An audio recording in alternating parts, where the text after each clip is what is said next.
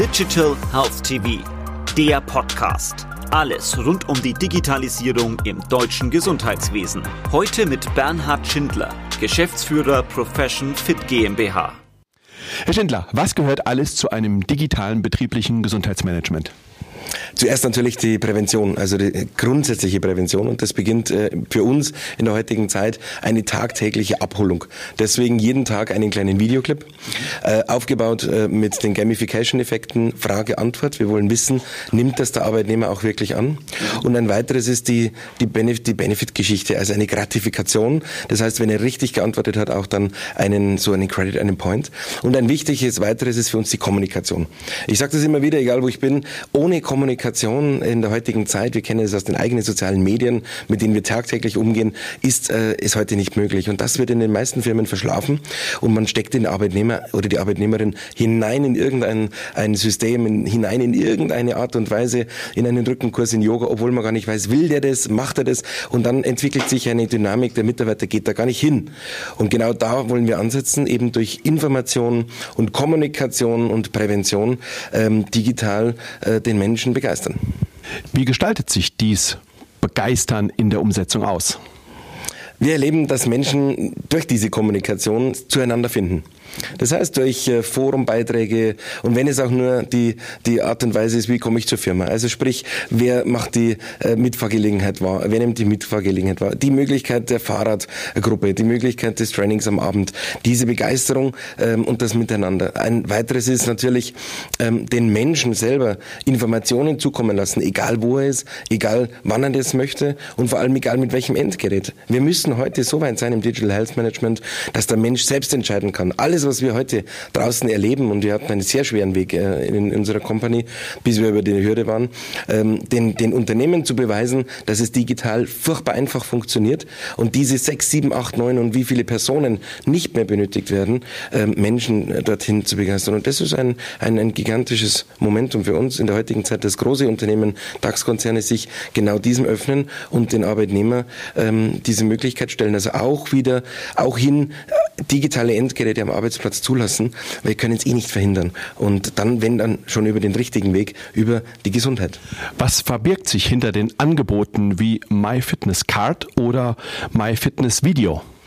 Eine sehr schöne Frage. Vielen Dank für die Frage, Herr Professor Grün. Die, ähm, wir, wir sind selbst ein Startup, heute natürlich schon mittlerweile sehr gut aufgestellt ähm, von den Kolleginnen und Kollegen her, auch im Wachstum. Aber wir haben uns zur Aufgabe gemacht, wir wollen, wir wollen innovativ wachsen.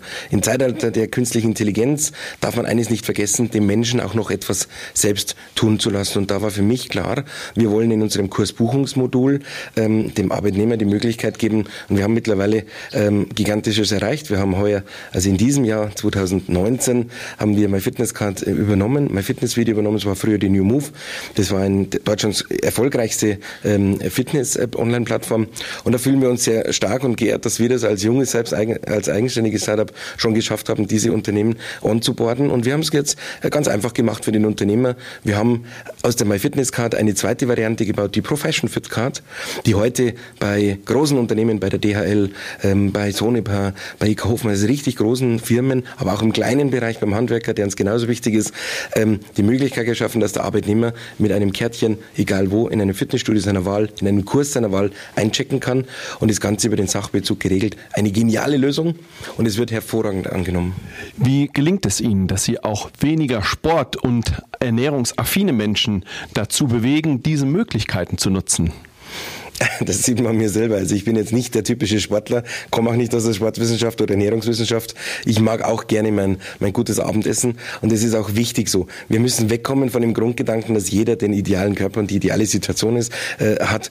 Wir müssen den Menschen einfach die Möglichkeit geben, dass er es dann macht, wann er will, wo er will. Und wir haben gesagt, wenn wir es schaffen, dass der Mensch, der Arbeitnehmer, die Arbeitnehmerin über diese Hürde, über den inneren Schweinehund drüber kommt, dass er zum Beispiel am Abend vielleicht nicht mehr die drei Weißbier trinkt, sondern nur noch mehr vielleicht ein eines oder ein alkoholfreies oder auch in Zukunft mehr Wasser am Tag trinkt, dass er durch Begegnungen mit Mitarbeitern besser gelaunt ist, dass er Umgangsformen, dass dieses betriebliche Knicke, den wir da entwickelt haben, dass er da in die Umgangsform, dass es einfach mehr, als es wohlwollend im Unternehmen zugeht, dann haben wir sehr viel erreicht und das ist für uns der Ansatz.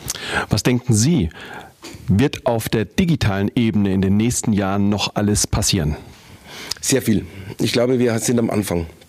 Wir selber als Profession Fit oder ich als Unternehmer, als, als Founder sozusagen, hatte vor einigen Jahren diese Idee. Ich glaube, wenn ich vor sechs, sieben Jahren am, schon am Netz gewesen wäre, wären wir zu früh gewesen. Wir hätten viel falsch gemacht. Wir erleben heute im digitalen Zeitalter eine ganz andere Situation. Wir sprechen über KI, wir sprechen darüber, wie können wir den Menschen, wie können wir den Arbeitnehmer, die Arbeitnehmerin für ein, ein System begeistern. Und wir sehen das in den letzten drei, vier Jahren in all den sozialen Portalen, die jeder heute irgendwo auf seinem mobilen Endgerät hat, dass das funktioniert. Menschen kommunizieren anders.